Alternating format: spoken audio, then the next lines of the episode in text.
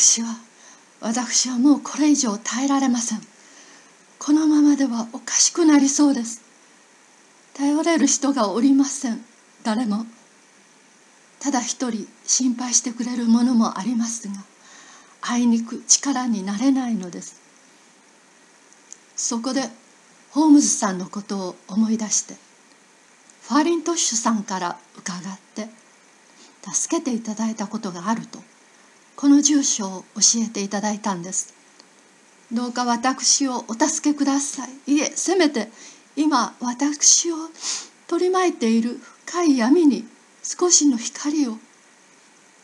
今の私ではお礼も十分には致しかねますがあと一月二月の間に結婚してお金を自由にできるようになりますのでそうすれば相応のお礼もできるかと思います。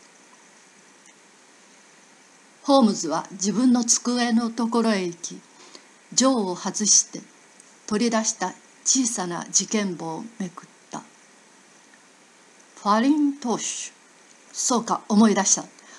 オパールの髪飾りか。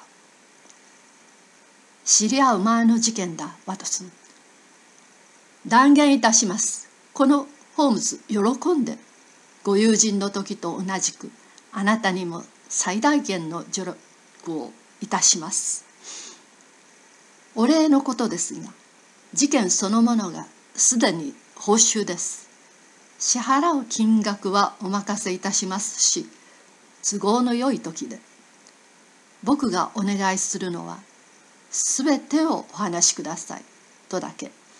どんなことでも事件を考えるのに役立ちますので。ああと依頼人が話し始める。今の私にとって最も恐ろしいことはこの恐怖が何のためかわからないことでして全く些細なことが気になるのです。他人から見ればつまらないことかもしれません。